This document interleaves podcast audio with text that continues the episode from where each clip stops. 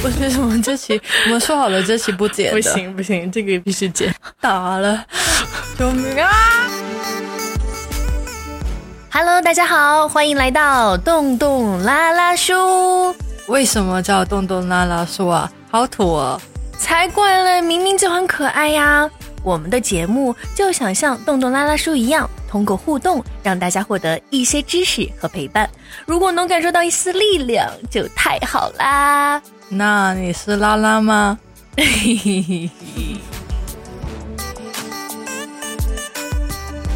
大家好，我是话少嘴很尖的雅雅。我是话多但一点都不幽默的寨寨。大家这周过得怎么样呀？哈哈，我们这周还是过得很丰富哦。洋洋，你做了些什么呢？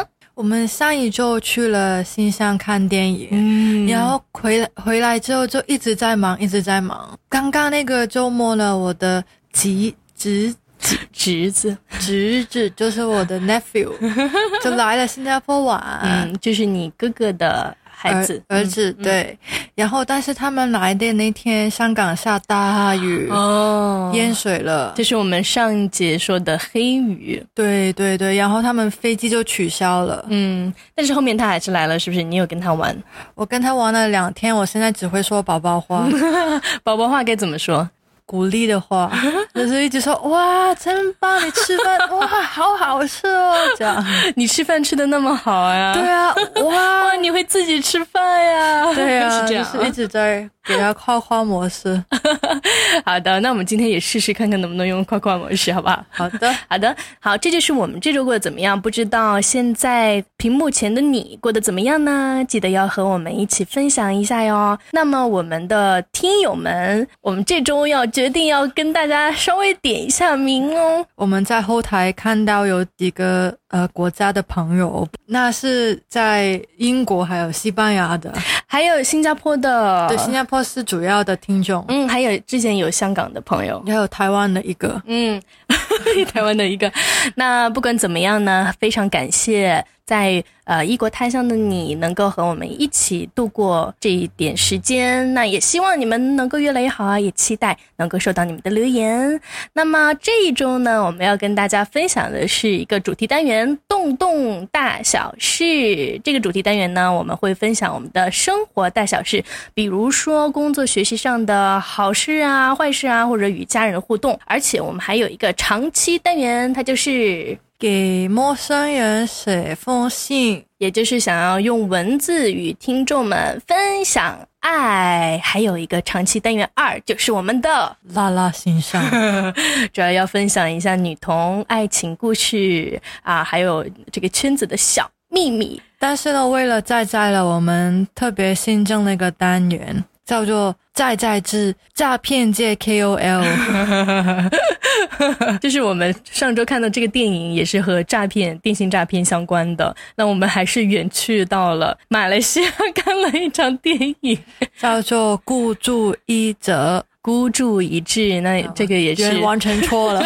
这个也是大陆的一个电影。我们想要等到网络上线以后，跟大家好好的分享一下这个电影，也一起期待哦。这个单元就是这些单元都是想要在我们的投稿专区里面征集大家的投稿。征集大家的投稿，期待大家的投稿哦。那今天我们要跟大家分享的是什么呢？呀呀，我们收到了一封来自新加坡的投稿，他 零号投稿，哦他 叫西西。哦，那今天的这个零号投稿是来自洞洞大小事，我来读一下这个投稿吧。那来自新加坡的西西说，最近呢，我和女朋友没有以前亲密了，我有点难过。我们之间好像出现了一些矛盾吧，我们有讨论过这个矛盾，但我也不知道有没有解决这个问题。但我能感到我们之间不像最初那样想贴着对方，但我呢还是很渴望亲密接触的，只是会担心他会不想要亲密接触，所以我就不敢轻举妄动。当然，也有可能是这些天我们的行程安排的太满了，我们都太累了，所以没有深度抱抱或者亲亲，或者还有其他的吧。那这些天的相处中呢，有时候我会觉得自己不被需要，他好像也只想要活在自己的世界里面，不像我一样那么需要拥抱，需要亲密接触。我不知道该怎么办，但是我还是很喜欢他，只是会。有时候觉得距离蛮远的，我在想，这可能是因为他需要自己的空间，只是我有点不知所措。在想他可能对我没有那么有。欲望吧，呃，在最开始的时候，我猜测有新鲜感，加上对对对方有滤镜会有，在相处过程中呢，发现没有那么喜欢了，就会也许渐渐失去了欲望，或是他本身就没有像我一样那么需要吧，这只是我的猜测而已，真实的到底是怎么样的，我不清楚。我也想找到合适的方式和他进行沟通，你们有什么建议吗？这就是来自新加坡的西西的投稿哦。好，在在你听完，不是你读完，你有什么第一个感受呢？第一个想法就是感觉这个女生还是比较在意对方，然后很想要寻求这个帮助。他们应该还是在互相了解的过程当中吧。嗯哼，然后呢？哦，我是觉得，我是觉得可能就是在双方对于这个亲密的定义有所不同吧。嗯，是的，因为他可能没有说的很清楚，他觉得亲密接触到底是什么？嗯嗯，还有对方到底是什么样的，他也在试探当中吧。因为就是从文章中来看的话，这个新加坡的朋友他是想要亲密接触，但是他的对方呢没有给到这方面，就是可能呃，对于一个人来说，可能是亲密接触是。主要的，但是可能另一个人觉得情感上的交流就已经是足够了。所以你是在说对方可能是柏拉图式爱情吗？也不一定，就是他感到满足的点，可能就是牵一个手就已经做得足够。但是可能另一方面要觉得要抱很紧，要抱很久这样。但是我我个人觉得拥抱还有比较亲密接触，就是情侣这之间是自然而然的东西。但是，就是如果你是一个 I 人的话，你会就是你的满足可能是在于内心的世界，或者是一些思考上的，对于肉体上的，就可能不用一直做这个事情。那刚刚刚刚雅雅提到的 I 人呢，也就是比较内向的人。那我我是比较外向的，所以我们两个就会有不同的观点。他应该是有类比到这个西西的女朋友的。方面了，对吧？你觉得他可能是一个内向的，然后不怎么与他人接触的一个人？主要是因为我们现在只看到信息的的留言嘛，我就只能就是猜测，就是帮帮他女朋友说一下话嘛。嗯，是的，是的，这个我也理解。我们中间有提到哈，就是什么叫做亲密感？亲密接触到底是什么？就我们可以一起来讨论一下。我自己是是觉得，就是亲密感是情感上的交流，就是比较是你能把自己敞开给别人看，就是这个是我对于我来说很亲密的，嗯，就是对方信任你，呃，相信你的付出，嗯，然后亲密接触就是对我来说是另一个东西，就是比较往色色方面去想。但是我觉得亲密接触也不只是色色吧，那像亲亲、拥抱，然后牵手这些也都算啊。我感觉就是出门平常牵手也挺，就是自然而然的事情啊。对，这个是亲密接触，但是我觉得都不算太亲密了，因为你平时也会跟人家握手，是不是？呃，不太。所以你看，我们俩对亲密感的这个亲密接触都有不同的定义。那么，就也许就是西西的女朋友和西西也是有不同的定义。那刚刚你提到的，你说的亲密感，你觉得是更多是在精神上的？那这有一个问题哈，我想问一下，因为在朋友当中，你说对对方信任，敞开你自己去袒露你自己的想法和你情感，那你对朋友是不是也是这样呢？嗯，不是啊，我也不会随便跟朋友说一些很。就是很情绪化的东西，就是你跟朋友说的，就是过累了，可能是，呃，你本来要说的可能三分之一，但是你跟伴侣可能会更多更多，就是四十 percent 吧。嗯，那对我可能不一样。因为我对朋友的话，你所说的这个亲密感，你说的精神上的交流，其实我已经做到了。对，对我来说和友谊区分的话，那亲密感更多可能是肢体上的接触。当然，你说的和伴侣之间的沟通肯定会比。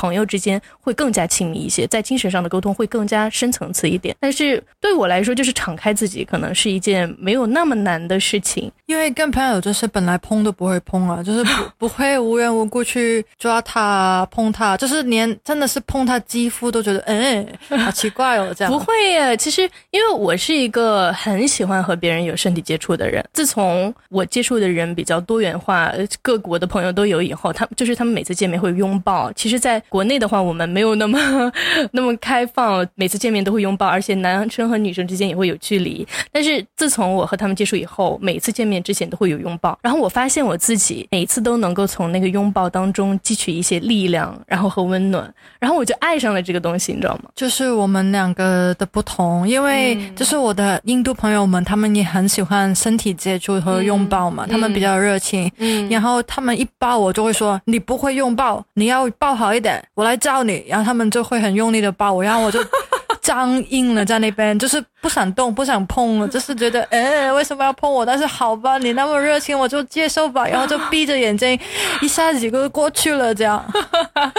这可能就是因为我和雅雅之间，呃。呃，希望西西也能够听到，我和雅雅之间呢已经有很多不一样了，所以每个人他对亲密接触这个东西的需要程度以及他的向往程度也是不一样的，就这个过程可能是需要互相去磨合吧。嗯，你觉得如果他跟他的女朋友沟通的话，应该怎么说呢？我感觉就是这个问题跟平常两个人习惯不一样，也也是相同的吧。就是比方说，呃，一个人喜欢喝完水不不不把水瓶关起来，或是开开完门不把门关下来，然后另一个人就很介意那一点。就是其实就是一样的东西，只不过只不过是呃程度上的不同嘛。嗯，那我觉得。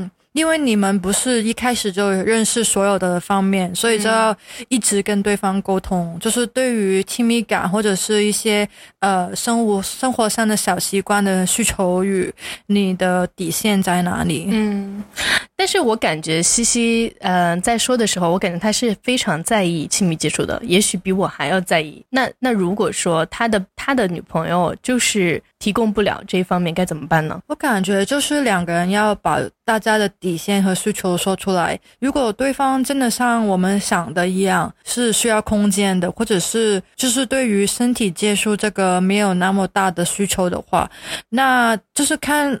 哪一个人愿意改变呢？就是因为其实你把问题说出来，你不不只是抒发你的感受嘛，你其实说出来的同时也在要求对方改变。也，我觉得这个也不是要求对方改变吧，就是告诉对方你的需求，你想要的是什么。问题放出来就是需要去解决嘛。就是如果你从一个就是一个正面去解决问题的想法去想的话，那那要不就是一个人。呃，更接受亲密接触另一个人，或者更愿意给空间，就是其实两个或者两个都有，就是一个两个都做一些退让，或者是两个都做一些努力的话，那那就是沟通啊。我觉得好的，好的，我明白了。我和洋洋讨论出来的建议，可以就是也要沟通，你的底线在哪和他的底线在哪，要去问出来，他是不是真的是。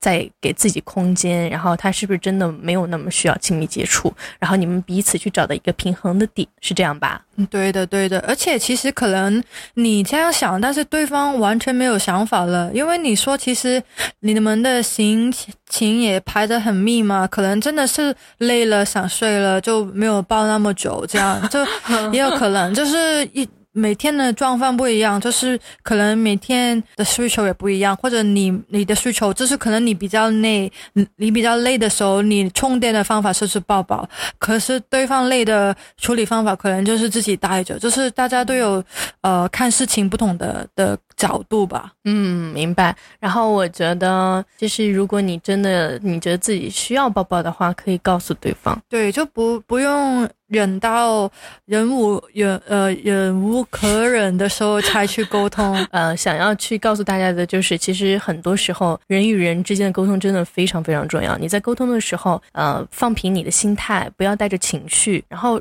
规则，我们有一个程序，就是你先表达自己的需求，然后告诉他为什么，然后呢，说出接下来希望对方该怎么办。当然，就是也明白，其实很难的，就是因为有时候你知道自己的需求，但是你有时候不知道原因，或者是你有一个想法，但是你的表达可能跟你的想法又不同，就是，嗯，每个人的情绪控制也是。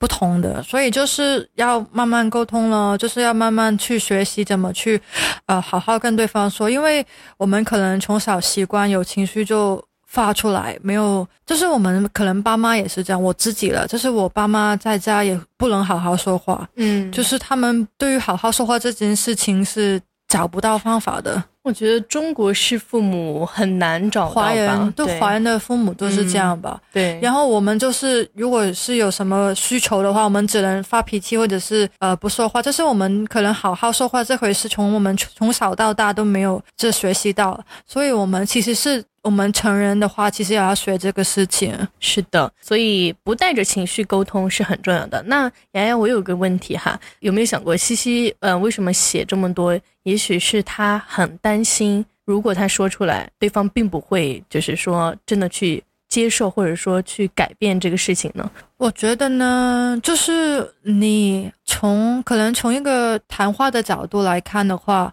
如果你。当然，你这样可可能别人听起来会觉得莫名其妙，或者是觉得你在指责我。他们可能一开始也不能接受，但是你要相信对方，就是你要对这段爱情有足够的信心，就是你要想着对方也是想跟你一起解决的。可能一开始接受的时候是需要时间，那个那个过程可能是会很累或者是很难，嗯。但是如果你相信的话，那就会变好了。嗯，那如果没有这个信心怎么办？那没办法了，所以只能穿分。嗯，所以嗯，在你看来，你还是会觉得，如果说两个人比较互相喜欢的话，有问题都是能够解决掉的，是吗？对的，这个前提是你对这个这段爱情有信心。嗯，还有就是你要有勇气去改变。还有，你要说出口，说出口以后，你表达自己的需求。如果对方在意你的话，他会去，我你们会一起去找到一个平衡的点。但如果说他真的不在意，只在意自己的话，他也许就可能不会去在意你的感受，不会去在意你的需求。那也许这段感情就没有那么值得你去坚持。感觉可能就是在谈恋爱之前，也可以先说清楚这些标准是什么。因为呢，我个人呢，就是有听另一个 podcast 叫做《疯女人聊天室》，他们里面的 Apple 姐 叫她姐，很打我。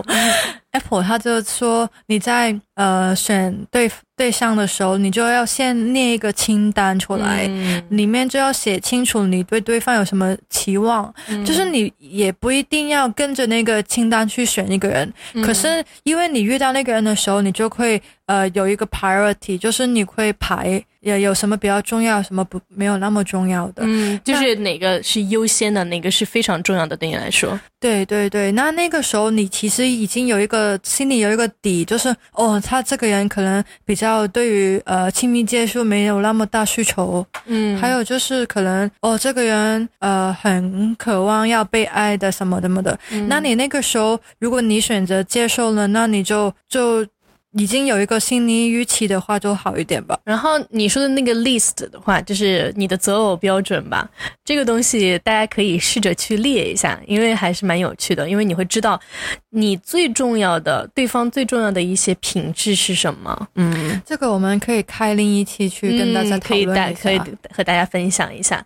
那要分享吗？啊，不是分享自己的 list，我的 list 好私密哦，这个东西。我我看。到过你的 list，就是非常非常 details。Apple 说要 details 一点的。其实我没有听过那个 podcast《这疯女人聊天室》之前的这一集，但是我也有给自己列一个，我不知道为什么也会列一个，就是呃。P 人跟 J 人的差别，对他的可能就是有列点三十条，我我的有很多条，而且还分什么方便的，对，还有重不重要，对，重不重要，一个简单的介绍跟一个详细的介绍这样。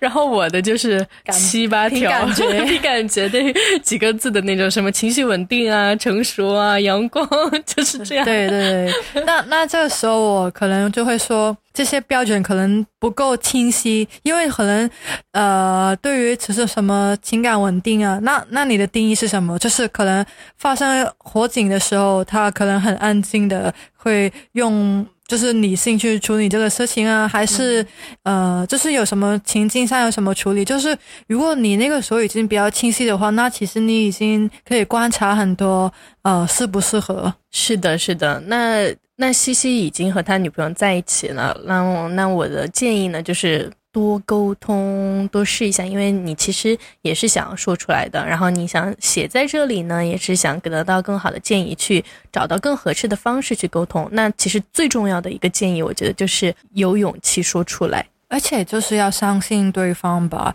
我不知道是不是因为。我我猜了，我猜这西西可能是在同性恋关系里面是比较零零。我们之前是吧？我们之前一零理论的 里面的，因为 我懵了，因为因为这是我自己觉得了，就是因为我是 我是 T 嘛，但是我是短头发的女生嘛，就是从成长以来，因为我对女生会有。边界感更长，因为就是如果我跟别的朋友有什么身体接触的话，那我的女朋友会介意嘛？但是我的朋友全都是女生，我没有男生的朋友嘛，所以其实就是这个时候，就是我对于呃身体接触或者是这些会比较比较紧，就是比较有自己的一个小界限，就是我好像我身体现在就穿了一个。呼啦圈就是有有有一个界限边不能踏进来的一样，所以我感觉可能这个人也是差不多一样的人吧，就是可能对于呃边界感比较强。明白了，好的，那可能西西你的女朋友呢，她就是跟你就是很不一样啊。那不一样当中呢，会有一些比较新鲜的东西吧，还有一些惊喜，但是呢，也肯定会带来一些。烦恼以及不理解，那最好的方式就是好好沟通喽。然后希望你们能够通过比较稳定，然后就一定是情绪稳定哈，把我们的情绪放一边，然后慢慢的去好好沟通，然后一定会有一个好一点的结果啦。有最最重要的就是要有勇气去说出来哦。嗯，最后我们来说说，就是因为我们说到亲密感这回事嘛，那我们就说说在心理学里面是怎么评估亲密感、亲密关系的三个重要方面吧。嗯，就是其实亲密和独立只是其中。你说的这个亲密关系可以说是呃恋恋爱关系是吗？对对对，好的。对，就是第一个是亲密和独立，就是其实亲密感只是其中一个方面。嗯，这个的定义就是在一个一段关系里面，你能不能放开自己，就是让别人去接近你，然后你愿意愿不愿意走进别人的生活里面。嗯，这个也是要平衡的，就是。特别是在这个例子里面，就是因为好像一方面比较独立，另一方面是比较依赖于亲密关系的。那其实你两边的极端也不好，就是如果你过过度想要亲密，就会让这段关系变得很很累，就是两个人可能喘不过气。但是你过过度需要独立的话，也会让这个关系很冷淡。好，那我们来举个例子哈，什么？你觉得什么叫做过度亲密？什么样的才？会让人觉得窒息。